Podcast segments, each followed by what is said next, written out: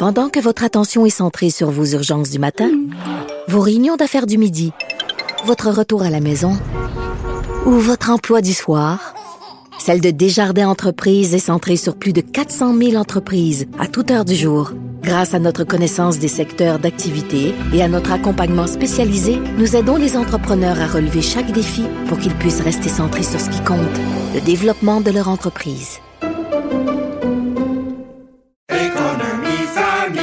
Ici Ricardo. Et Émilie, marchand d'IGA. On a envie de vous inspirer à bien manger. À moins de 5 la portion. Suffit de repérer les produits valeurs sûres et de les cuisiner avec une de nos recettes. Les valeurs sûres, c'est bien pensé, hein? Bien sûr! Détails sur IGA.net.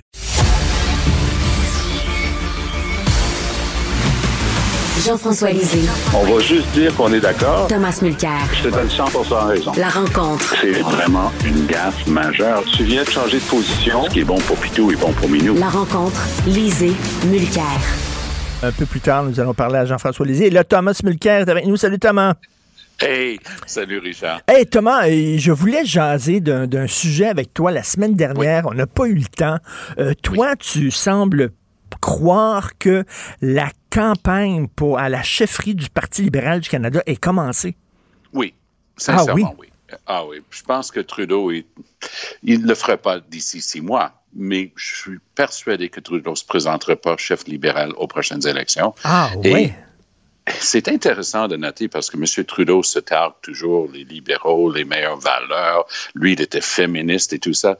Il y a cinq partis politiques présents à la Chambre des communes.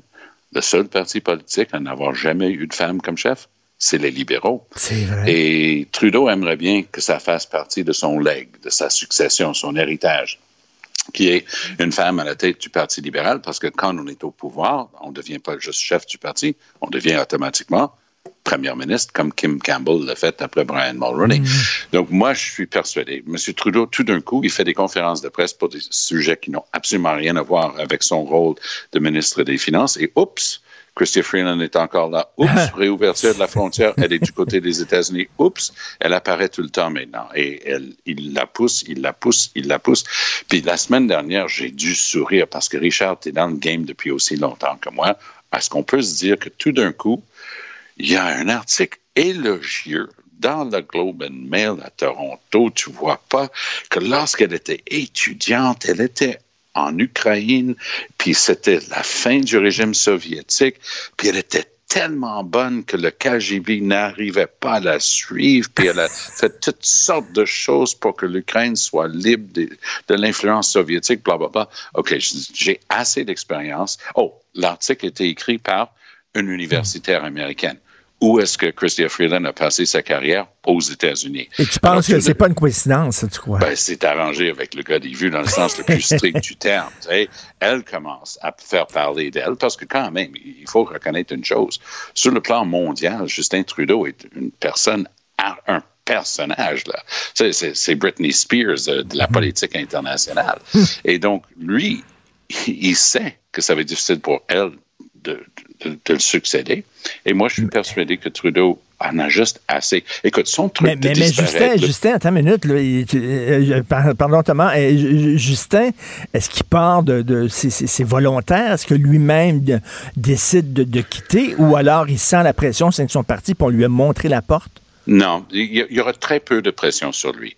Il y aura de la magouille en coulisses, mais lui ne subira pas que Jean Chrétien a toujours subi aux mains de la gang autour de Paul Martin. Ça, ça n'est pas question.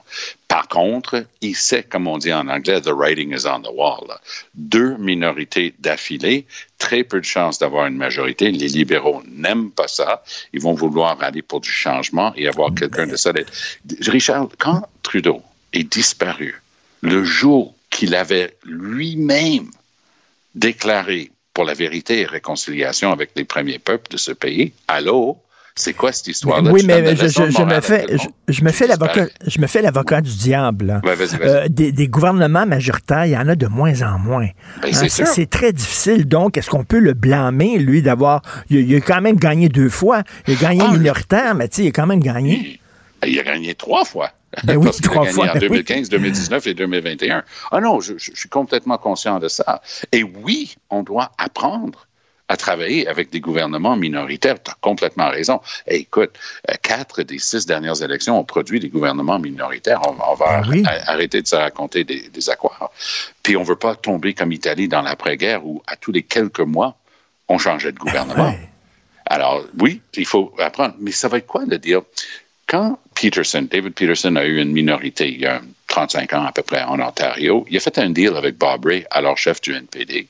Ray a dit, je te back pendant les deux premières années, et ils se sont donné la main. Ray a respecté le deal, et finalement, les conservateurs ont remplacé euh, Peterson qui a déclenché ces élections hâtives.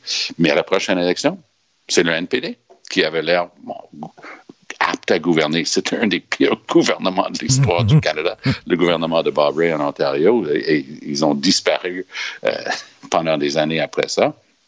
Mais le- le simple fait est qu'en ce moment, Trudeau a besoin d'un partenaire de danse, ça ne peut pas être le Bloc. On se souvient ce qui est arrivé euh, pour... Et quand- nous, avec Jack Layton, on avait signé un deal avec Stéphane Dion, puis on a...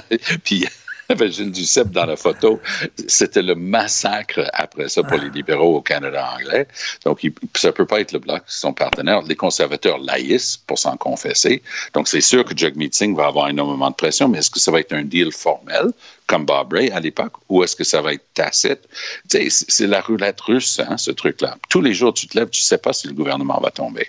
Alors, reste à voir. Mais moi, je suis persuadé, Richard, persuadé, que Trudeau longue un horizon un an pour dire que, parce qu'il ne peut pas le dire tout de suite, et puis peut-être en 23, il, il tire sa révérence, puis laissant une chance à Christopher Freeland, ou encore à Mark Carney, qui est un extraordinaire candidat potentiel à la chefferie des libéraux, mais évidemment, ça, coche la case que j'ai mentionnée au début. Ça demeurerait le seul parti à n'avoir jamais eu de femme comme chef. Eh bien, c'est- c'est à suivre. On va en parler, c'est certain, au cours des prochains jours. Alors, euh, Jean-François Lisée, euh, qui est là, qui est avec nous, et on rappelle hein, qu'il est en territoire Mohawk non cédé, Jean-François. Oui, en effet. en effet, ce qui, ce est une très grande surprise euh, pour, euh, pour les historiens parce que euh, il est vrai qu'il y avait des Autochtones sur l'île de Montréal lors, lors de l'arrivée des, premiers Européens, mais c'était pas des Mohawks. Et donc, les Mohawks étaient très présents dans l'État de New York et qui ont migré vers le pourtour de Montréal, mais qui n'ont jamais occupé l'île de Montréal. Et, et donc, cette, cette euh, extraordinaire euh, euh, fumisterie qui est entrée dans, euh, dans le protocole. Euh, et, moi, je, dis en plus, bon, et là maintenant, on va l'avoir à tous les matchs du Canadien. Donc, ce mensonge historique va être dit au début de tous les matchs du Canadien à Montréal, mais pas à New York, là où étaient les Mohawks. Alors ça, ça va être particulier dans les matchs contre l'équipe de New York. Mais moi, mon, mon, mon autre, euh, plus fondamentalement, même si c'était vrai, même si c'était vrai, qu'est-ce que ça fait à la réconciliation pour les jeunes autochtones de se faire dire très régulièrement et avant chaque match, vous savez, on a volé vos terres, puis on s'en va pas. On s'en va pas, là. OK? Donc, on vous rappelle qu'on est chez vous, mais il n'y a rien à faire. Alors, c'est très frustrant. Et pour les non-autochtones, se faire dire, vous n'êtes pas chez vous, puis il n'y a rien à faire. Quel est l'objectif psychologique de cette, Mais- de cette opération de culpabilisation? Moi, je dis, écoutez, il y a- a, d'autres façons d'essayer de penser les plaies, d'investir. Mais une proposition que j'ai faite, c'est que on, on fasse en sorte que pour les 60 prochaines années, euh, l'investissement par élève autochtone soit en moyenne le double de celui des élèves québécois. Pourquoi? Parce qu'avec les pensionnats, on leur a volé 60 ans au Québec. Mhm. Ça, c'est constructif. Mhm. Tu comprends? Mais, mais effectivement, et, et- et- et Thomas, à la limite, là, veut dire, l'Amérique au complet appartenait aux Autochtones avant, donc toute, activité, tout, spectacle, tout concert qui est donné en Amérique, ben, c'est sur un, territoire volé. Est-ce qu'il va falloir dire ça avant chaque affaire? Non, parce qu'aux États-Unis, en tout cas, moi, je l'ai jamais entendu aux États-Unis. Je l'entends régulièrement parce que j'ai eu l'occasion de voyager à travers le Canada, puis je l'entendais dans, dans des événements universitaires, mais aussi à l'hôtel de ville, même de petites municipalités. Le moindre événement, les gens rappelaient, mais c'était vrai aussi selon l'endroit. Il y a une revendication Mohawk sur ce qu'on appelle la seigneurie euh, Saint-Louis, euh, qui était un territoire beaucoup plus vaste que les, deux territoires de Ganawage et Ganazatag qui sont là pour eux en ce moment, plus sur la frontière euh, Ontario-New York en ce moment. Donc, historiquement, on sait qu'il y avait énormément de racisme. Ces terres ont été prises parce que c'était une opération de colonialisme.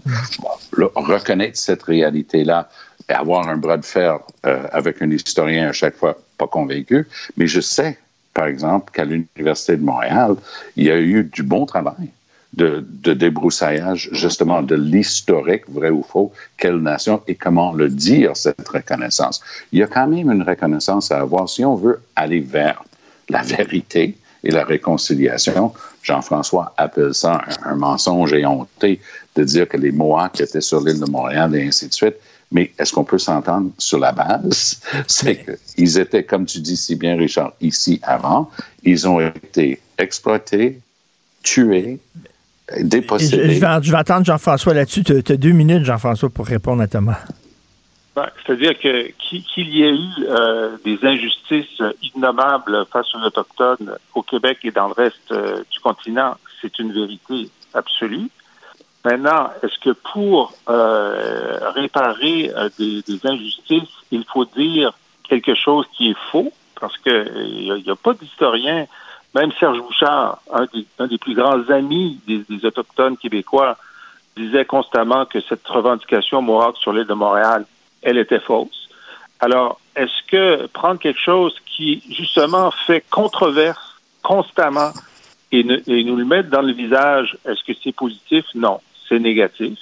Euh, et même cette idée de, de dire, même si c'était vrai, c'est frustrant pour tout le monde pour toujours. C'est quoi la date de péremption? À partir de quel moment est-ce qu'on arrêterait de dire Mais ça? oui. Euh, moi, je, je, ne vois pas en quoi c'est positif que on, on, on, fasse la paix des braves, que on, on, investisse euh, dans, les communautés. Mais, mais, mais Jean-François, Jean-François et Thomas, c'est du marketing pour le Canadien de Montréal, c'est tout, là. Mais moi, je suis pas persuadé de ça, parce qu'il y a trop d'entreprises trop sérieuses.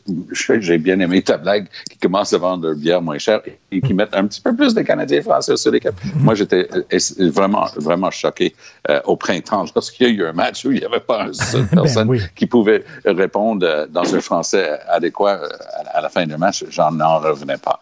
Mais changeons pas de sujet. Nous, là, on est en train de parler d'un geste, à mon point de vue, noble. J'ai beaucoup apprécié ta comparaison avec greenwashing. Bon, mm. je n'aurais pas employé le mot que tu as employé, mais est-ce que c'est une tentative de se donner bonne presse, une bonne relation publique? Il y a peut-être un tout petit peu de ça à chaque décision d'une compagnie, mais je pense que le Canadien de Montréal, même s'il y a des discussions à avoir sur tel détail ou tel détail, est en train de reconnaître le fait. En tout, cas, tout ce euh, qu'on a aujourd'hui, c'est pris chez les Premières Nations. Et un peu plus tard en l'émission, je le redis, l'historien Frédéric Bastien va venir en parler. J'ai très hâte d'entendre les partisans des Canadiens de Montréal là-dessus. Merci beaucoup, Jean-François. Merci, Thomas. Bonne journée. On se reparle demain.